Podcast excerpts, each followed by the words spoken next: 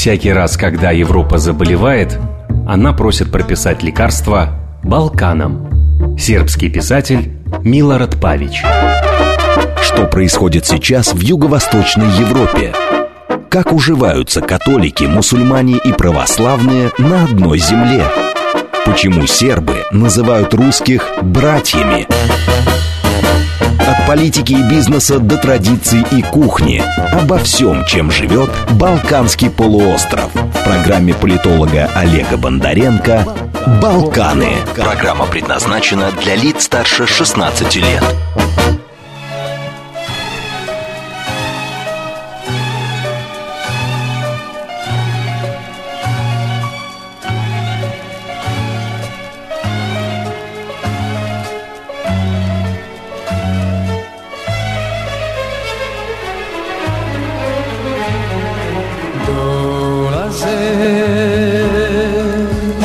Vraćaju se s lastama Sunčani i nasvijali dani.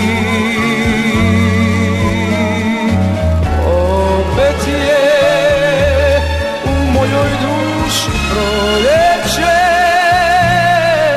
Dao si djevojka ili žena sada ti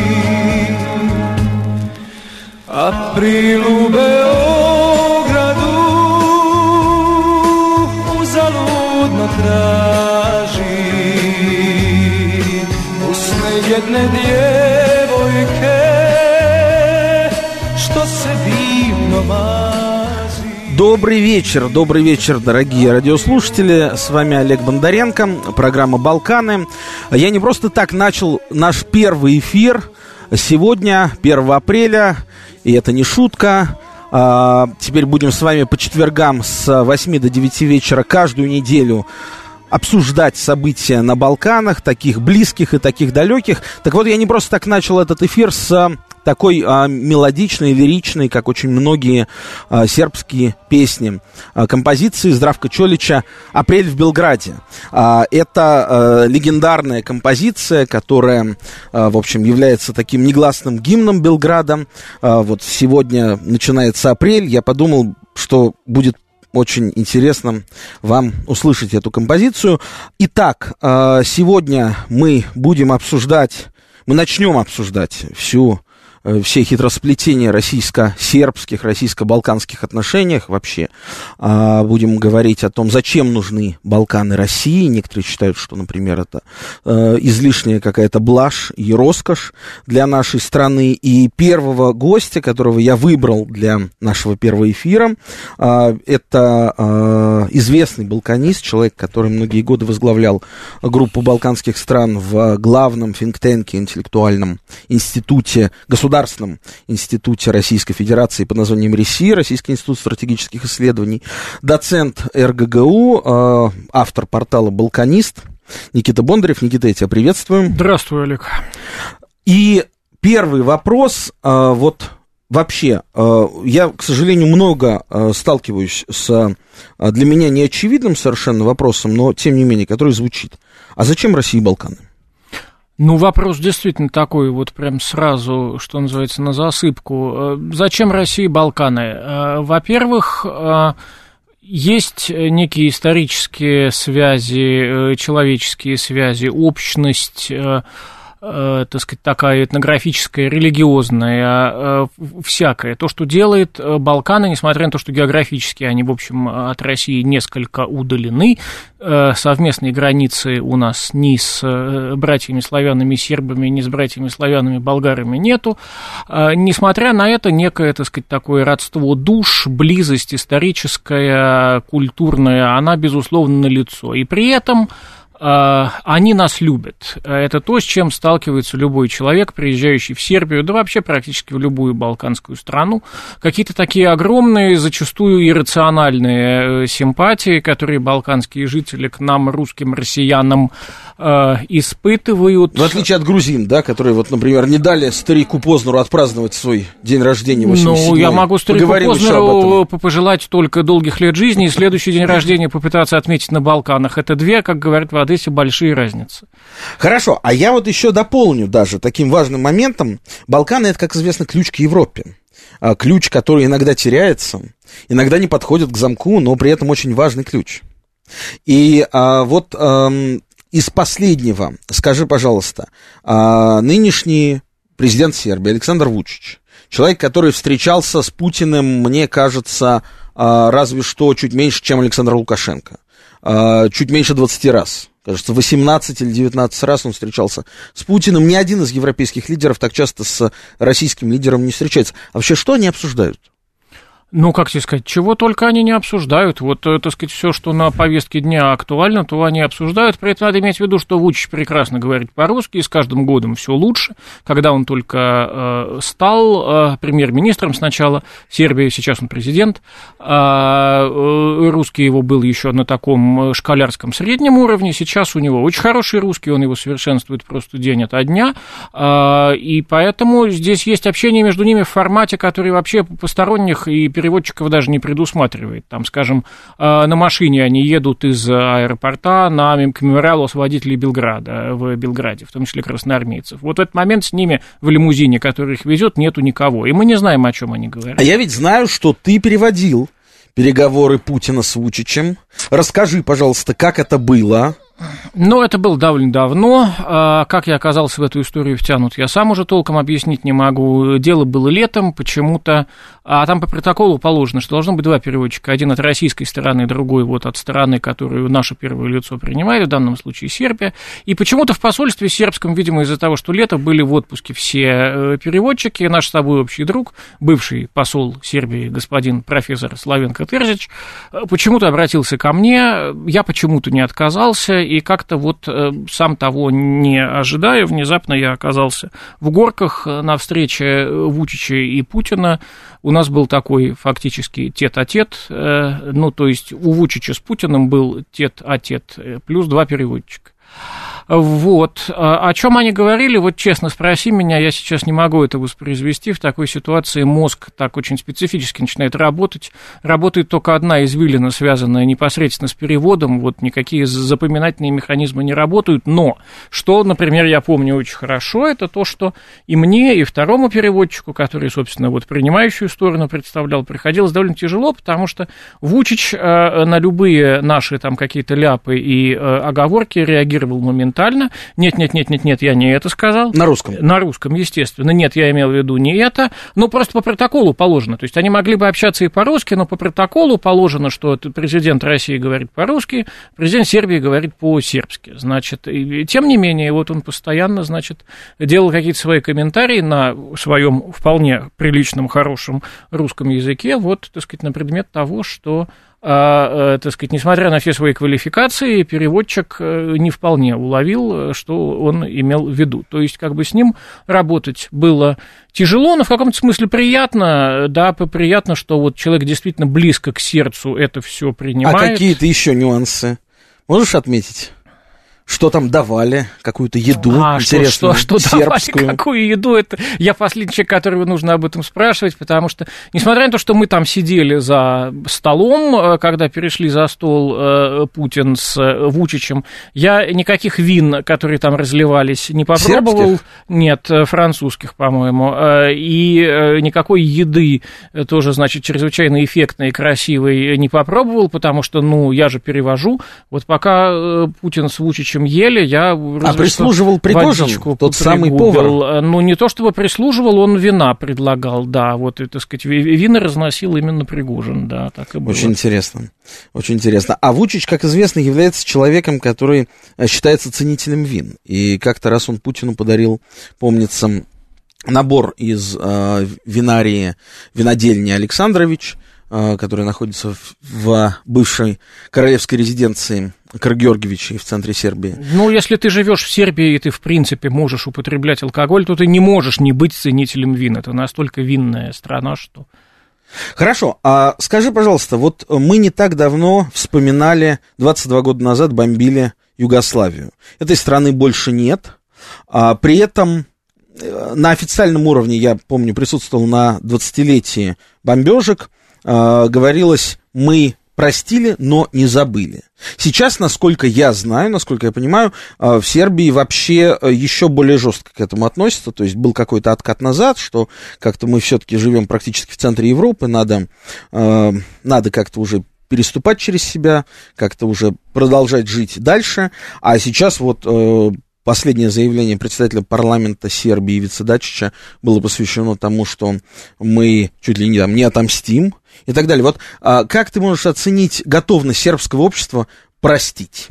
Ну, если мы говорим об обществе, то там вообще ни в малейшей степени никакой готовности простить не прослеживается, потому что знаешь, здесь нет вообще э, взаимопонимания между блоком НАТО э, и между сербами, потому что если ты почитаешь какие-то натовские коммюнике, посвященные вот этой печальной для сербов и для нас дате, то они до сих пор отчитываются, рапортуют об этой операции как о суперуспешной в плане того, что практически не пострадали никакие гражданские лица, не было разрушено никаких гражданских и случайных объектов. По факту все было с точностью да наоборот. И, конечно, сербам, которые это все пережили, это прекрасно известно, они это видели, они это помнят. Значит, дети э, невинные, случайно погибшие, разбомбленный роддом э, Дорогиша Мишевич, э, например, слава богу, там ни одна роженица не пострадала, пострадали там военные, которые их эвакуировали из роддома.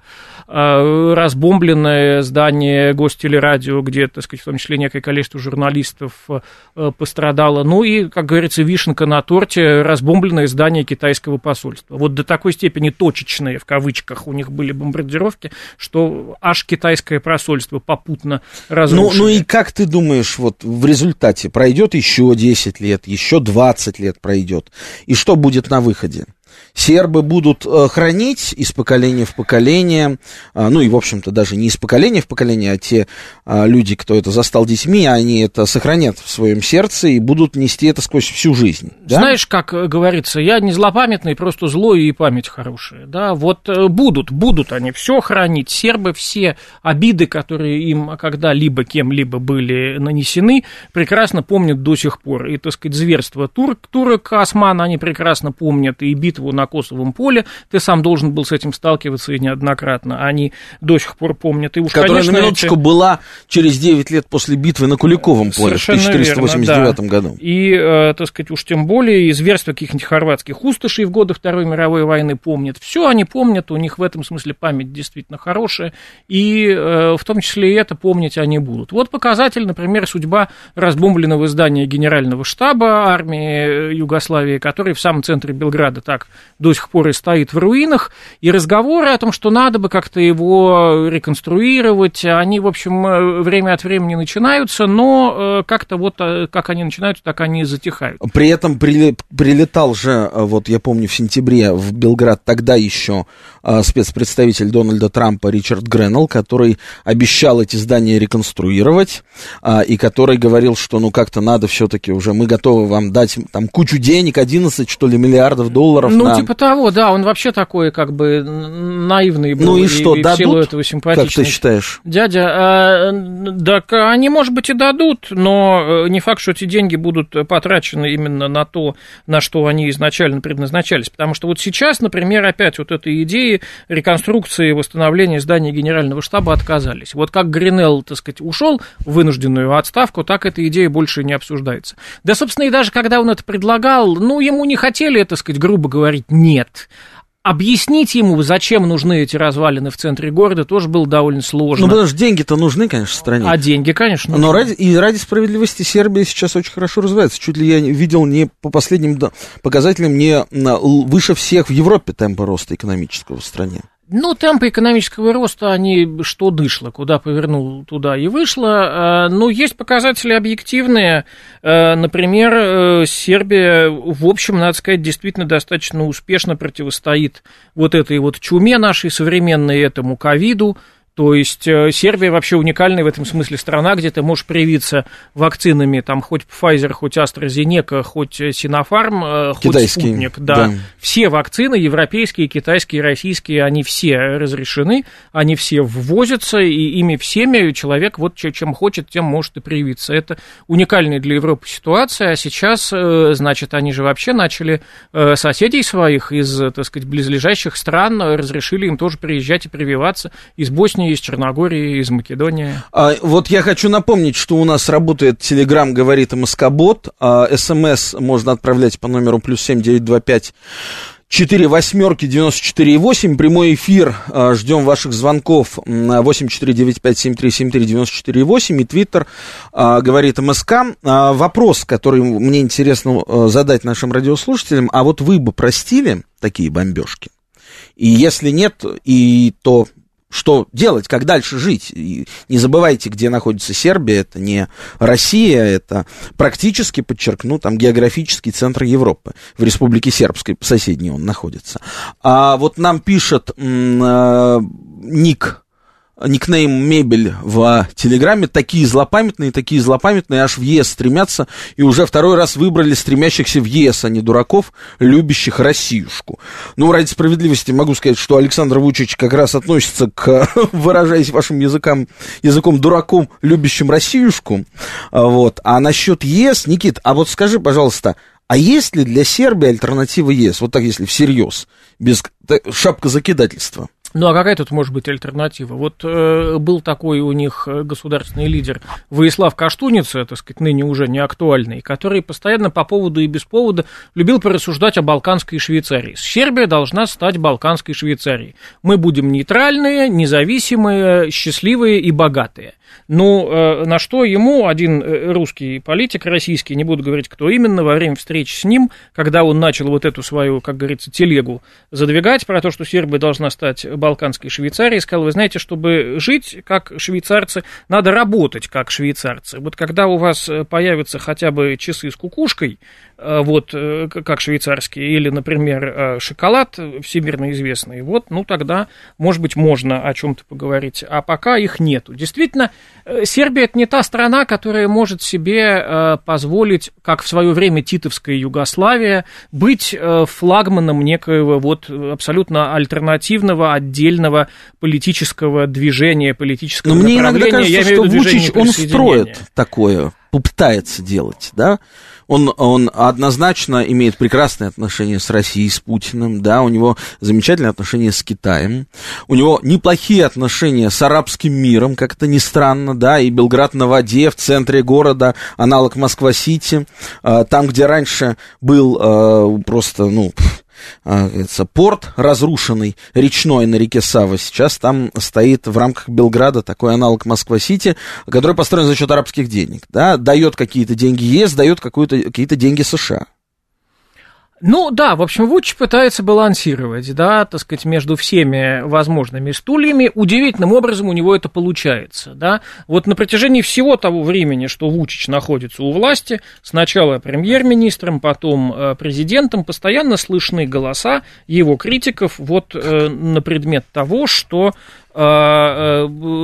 значит, не усидишь ты, Вучич, э, на всех стульях сразу, значит, рано или поздно шмякнешься ты между Ну, стульев. пока получается. А у Пока него У него получается. получается. У нас есть звонок. Здравствуйте, вы в эфире.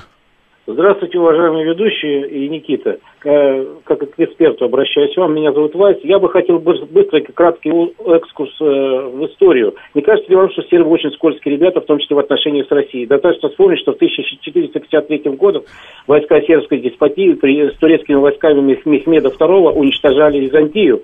После Второй мировой войны, в отличие от Албании, Серб... э, Югославия никогда не входила в Варшавский договор, а ориентирована была экономически и политически на ФРГ.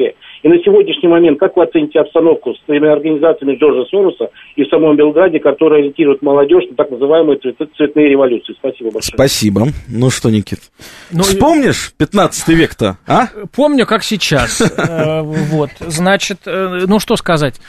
Э, Смотрите, ну сербы скользкие ребята, а кто вообще не скользкие. Давайте вспомним, например, что в болгары в двух мировых войнах наши братушки как-то оказывались на противоположной России Вы знаете, э, стороне. да, я вот не хочу обидеть болгар, прости, что перебью.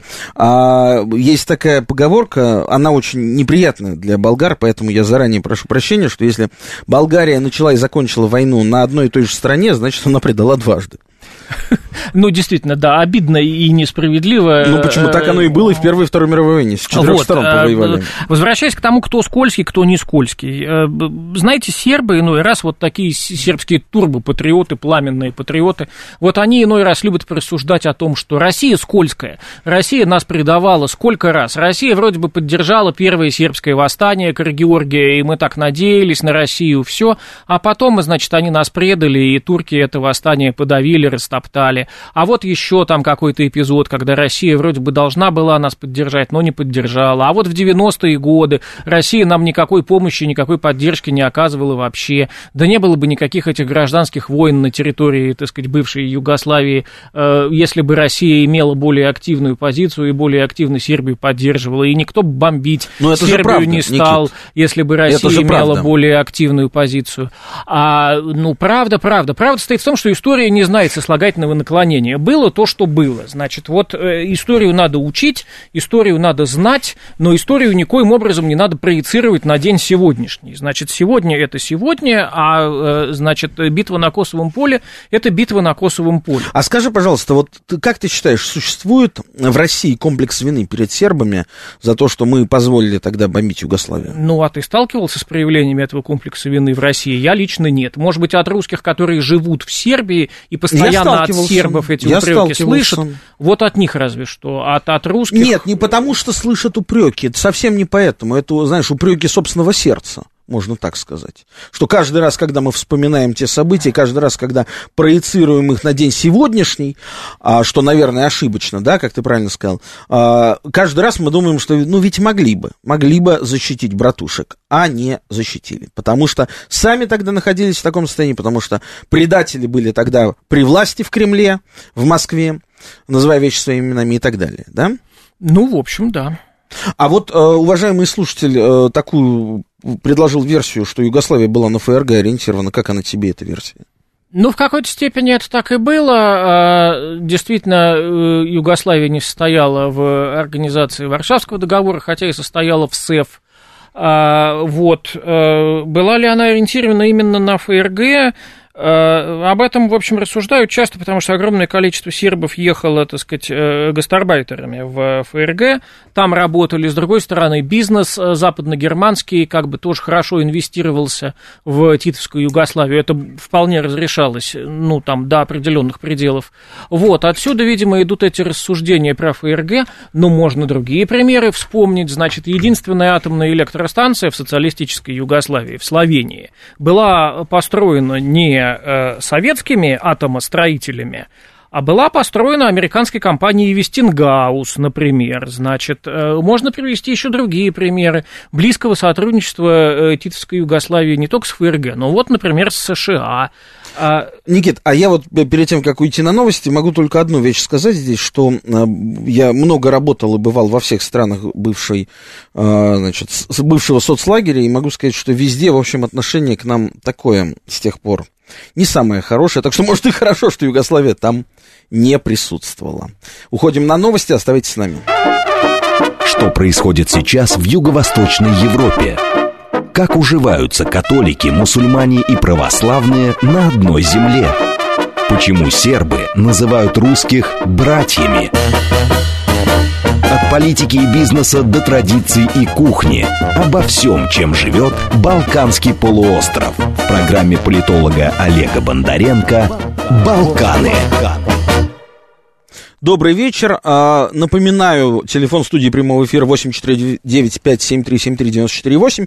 Телеграмм говорит МСК-бот. СМС плюс 7925-48-94-8, а также Твиттер говорит МСК. Вот я м, вспомнил, что у нас, напоминаю, в гостях а, доцент РГГУ, а, автор портала «Балканист» Никита Бондарев. Вспомнил в контексте а, истории про «Спутник В» и в контексте, вот мы обсуждаем тут комплекс вины, есть ли у русских перед сербами за то, что дали бомбить Югославию 22 года назад. Так вот, Мне рассказывал представитель Республики Сербской в Москве, что а, было заключено соглашение не так давно между, соответственно, э, Республикой Сербской, это половина Боснии и Герцеговины, э, фактически энтитет, что называется, а, часть э, страны, и Российской Федерации о поставке 200 тысяч доз вакцины «Спутник В». За это правительство Республики Сербской перевело в Российскую Федерацию 2 миллиона долларов. И получила пока что, пока что только 20 тысяч доз вместо 200 тысяч. На дальнейшие запросы, где, мол, вакцина, а, представители Российского фонда прямых инвестиций говорят, вакцины нет. Будет, как, как помните, известное выражение Бориса Абрамовича Березовского, а, деньги были, деньги будут, но сейчас денег нет. Вот сейчас в контексте вакцины приблизительно то же самое говорят братьям-сербам. В то же время вакцина летит в Аргентину, в Иран, вот мы слышали, да, в Словакию поставили 200 тысяч доз. В республику Сан-Марино, великого геополитического союзника Российской Федерации в центре Италии, поставили 7,5 тысяч доз вакцины спутниковые. И обещают еще 30 с лишним тысяч доз допоставить. А сербам не поставляют. Мистика. Почему? Как ты думаешь, Никита?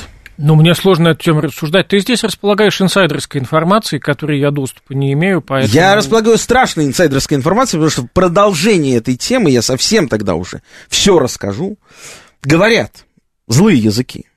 Может быть, врут, но, а может быть и не врут. Что какие-то российские чиновники за поставки вот этой самой вакцины «Спутник В» в Сан-Марино а, получили 6 паспортов Республики Сан-Марино.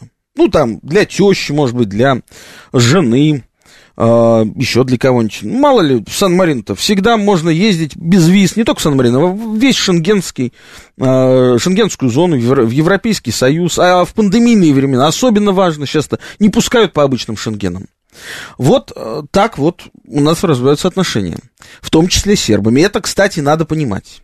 А, почитаю, вот нам тут пишут в Телеграм в контексте простили я задал вопрос и тут жду ваших звонков, а, уважаемые радиослушатели, на тему того, а, вот, а вы бы простили такие бомбежки, как вот сербы, а, каким сербы подверглись 22 года назад. Так вот, Максим Милотов пишет, а мы немцам разве все простили? Эти вопросы без даты. Ну, Максим, я думаю, что все-таки, наверное, простили мы уже немцам. Я, по крайней мере, простил, а ты, Никита? Ну, смотря что, блокаду Ленинграда ни немцам, ни финнам я простить как-то не готов. Какие не, ну, каким, вещи... каким немцам? Давай так. Каким немцам? Ну, в смысле, каким Нынешним немцам? немцам? Ну, нет так же или иначе, вот все равно нынешние, нынешние, не нынешние, нет, ты знаешь, не нынешним немцам, не нынешним финнам, как бы есть некая грань, которую даже во время войны... Но, но э... нынешние-то они-то тут при чем? При том, что, как мы с тобой оба прекрасно знаем, нигде в Европе... Дедушка воевал, а потомки, внук отвечай... Потомки, вот эти внуки этих дедов, не готовы признать неприятную для них правду о Великой войне, не готовы признать, что в Советском Союзе погибло около 30 миллионов человек, э, больше, чем э, в какой-либо из э, других стран, участвовавших в войне, больше, чем в самой Германии, погибло, так сказать, не в последнюю очередь, благодаря, так сказать, нечеловеческим зверствам, творившимся фашистами на территории Советского Союза, типа блокады Ленинграда. Здравствуйте, у нас есть звонок, вы в эфире, говорите. Алло. Да, мы вас слушаем, вы в эфире. Да, здравствуйте. Ну, хотел бы подчеркнуть из того, что вы говорили, вот предыдущее, что все равно винят Россию, что если бы она что-то там, чего-то не сделала, то ничего бы не было. Но почему не говорят, кто это сделал постоянно, да? Это как бы... Это сделала США, НАТО. НАТО. Да, но это принимается как факт, и вот тут надо акцент ставить. Почему это принимается как факт и как должное, и не адресуется туда претензия, адресуется опять же претензия, вот Россия чего-то не сделала. Почему не адресуется претензия, почему Америка и НАТО это сделала? Почему не нашла другой путь решения проблемы?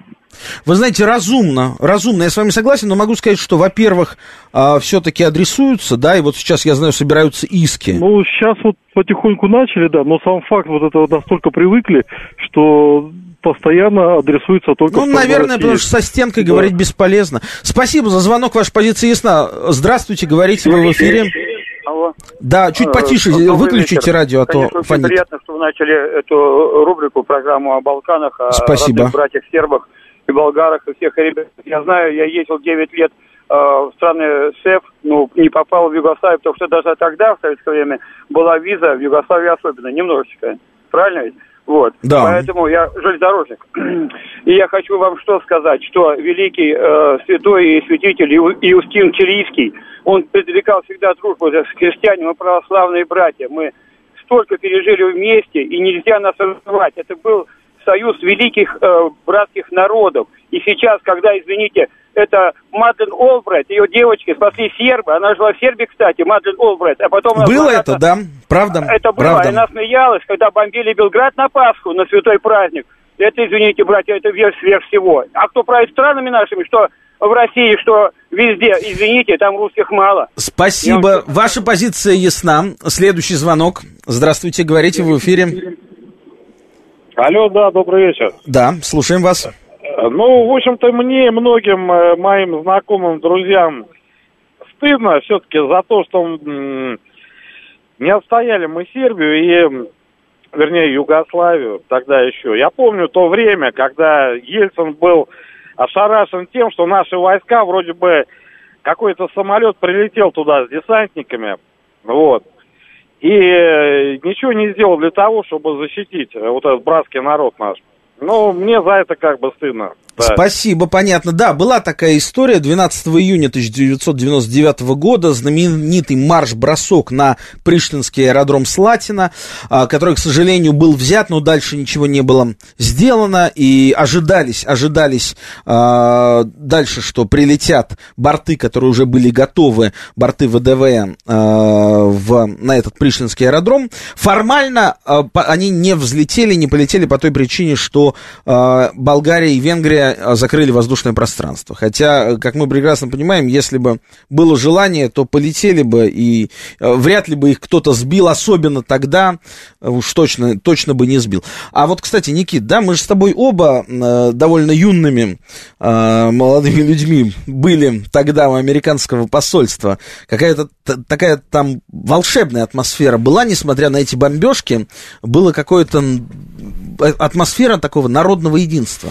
Ну, так и было. В общем, это был действительно какой-то такой удивительный э, пример никем не организованной спонтанной акции э, в течение вот этих нескольких дней, когда еще э, разрешали народу собираться у американского посольства. Пока там провокацию не устроили с Пока, да, гранатометом. не да. пальнули из мухи, да, какие-то непонятные люди по зданию посольства, после чего там уже все перекрыли. Но вот эти там три или, может быть, четыре дня, когда все это продолжалось, это действительно было вот какое-то такое, как говорится, народное единство и согласие. Вот у нас есть такой праздник официальный, День народного единства и согласия. Вот оно там тогда перед американским посольством в 99 году действительно было. Скажи, а вот действительно хороший вопрос нам задал один из наших радиослушателей по поводу того, что адресоваться действительно надо к американцам, к Североатлантическому альянсу.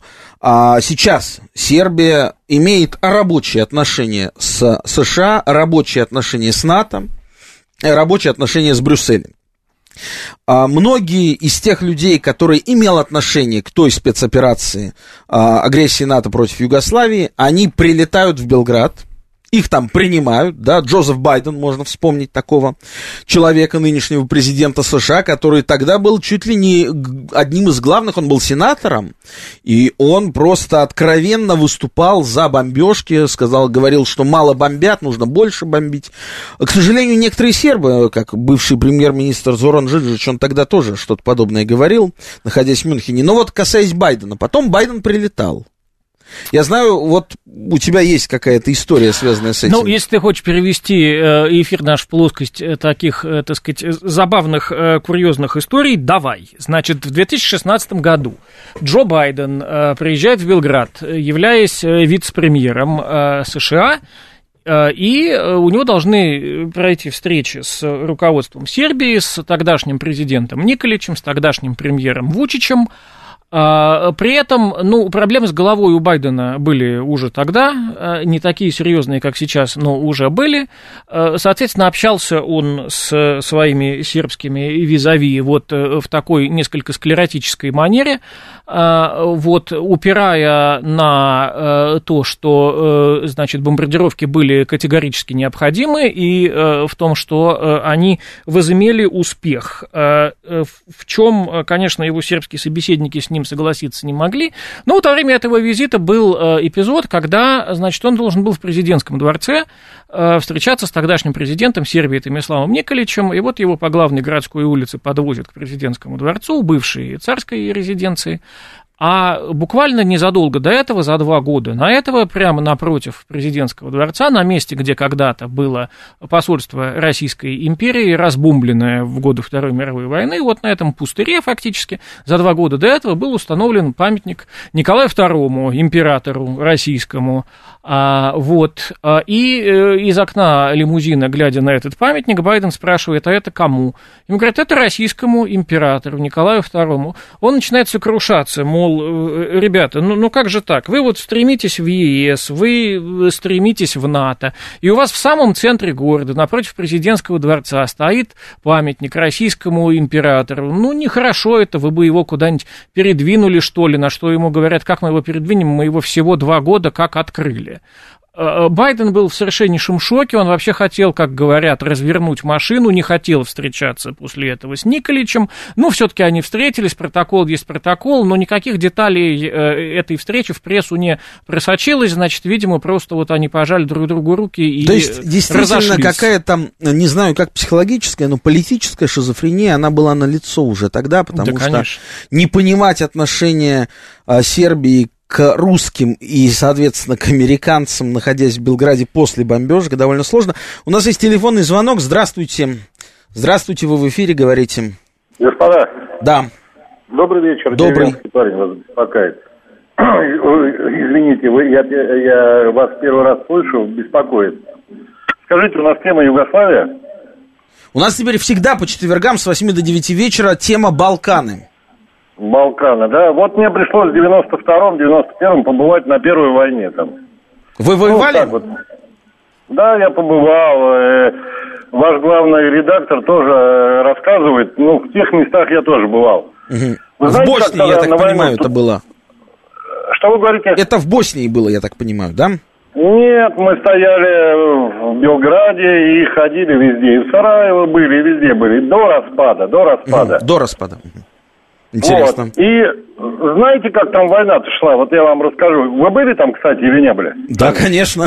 Много, много В то время, да, в 92 году? Нет, в 92 году мы там не были. Мы там ну, были почему? после. Я а, был Ты был, в да? году. Хорошо. А вы, простите, вот как доброволец воевали? как там на войну ездили? Вот собирался автобус, да? И ехали туда вот. Э, Сараево, если кто знает, Сараево в низине находится, в такой лощинке, правильно? Да. Вот, и спускались там, и здесь стояли, э, вот ну, войска, они между собой. То есть шла пока гражданская война. А, скажите, как вас зовут? Деревенский парень. Деревенский парень. А вы как доброволец воевали? Ну, зачем я буду сейчас говорить, где я там, как там? Нет, зачем? просто зачем? как доброволец, потому что вначале, в начале там не было, а, я так понимаю, никаких официальных миротворцев. Нет, мне просто интересно понять, а, а как вы считаете, вот мы задаем всем слушателям вопрос, а, что сербам делать? Прощать или не прощать эти бомбежки? Надо было в то время забирать бы все под себя. Ну, к сожалению, история не знает слагательного наклонения. Вопрос, ну, что знает, делать сегодня? Ну, а теперь пожинаем то, что имеем. Как сегодня? Вот на ваш взгляд, что сербам нужно делать сегодня? Сербам надо дружить с нами, и нам надо дружить с сербами. Ну, они дружат. Они дружат, у нас проблема. Мы далеко друг от друга находимся, границы нет. Понимаете? И ни в какую организацию мы их не позовем, ни в ШОС, ни в СНГ, ни в АДКБ, потому что, ну, технически невозможно. Господа, я вас умоляю, американцы на той стороне земли, а мы здесь. И они, однако, рулят всем. Хорошо, ваша позиция ясна. Спасибо, деревенский парень, спасибо. Ну, а вот действительно, ведь э, была история с э, голосованием в Скупщине, тогда еще Югославии, союзной Скупщине, о присоединении к союзному государству России и Беларуси. Это было, кажется, уже после начала бомбежек, да? Ну да, был такой момент. А, и, конечно, Ельцин это совершенно никак не ну, сделал вид, что этого не было, не заметил. Отношения между Милошевичем и Ельциным, насколько я знаю, были отвратительными. Просто их не было практически.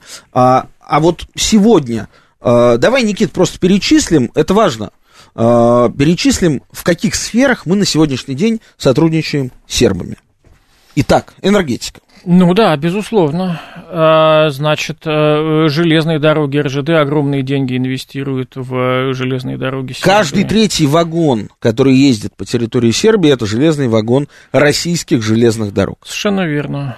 В плане энергетики была реализована мечта, которую казалось в 2008 году просто фантастикой, а, пустить прямой а, газопровод из России в Сербию. Несколько раз эта история срывалась.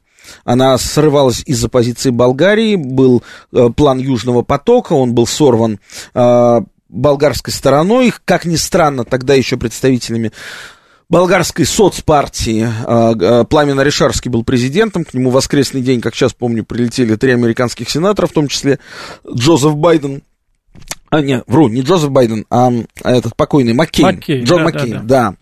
И вот три часа, запершись в кабинете, проговорили, а он потом вышел на четвертый час и сказал журналистам, что, «Э, вы знаете, я думаю, что Болгарии не нужен газопровод.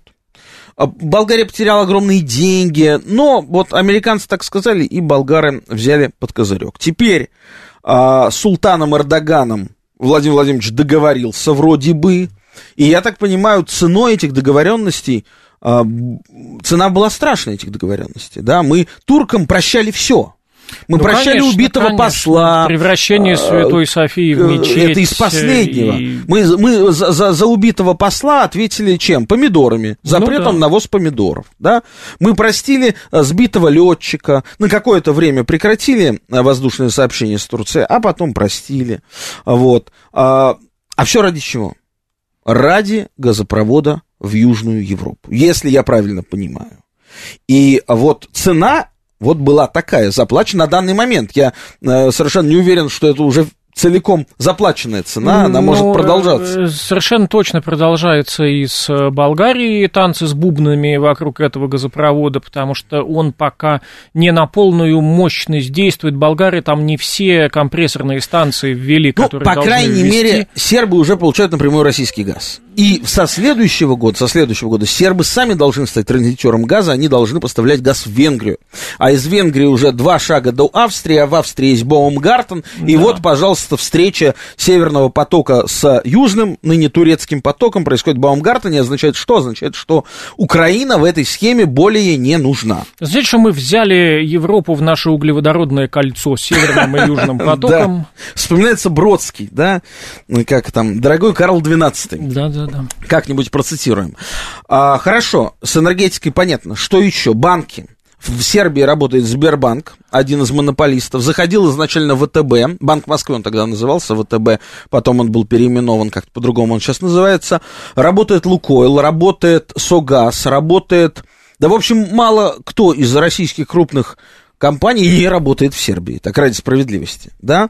А, в общем-то, а на минуточку Сербия по размерам это очень маленький рынок. Это рынок даже по европейским меркам небольшой, да, э, меньше 7 миллионов э, населения. И, в общем-то, те возможности, которые сейчас есть, мне кажется, они используются на 150%. Как в дальнейшем мы можем... Сейчас вот из последних зашел Росатом. Uh-huh. Росатом там будет строить тоже свой центр. У нас существует а, база МЧС а, в Нише.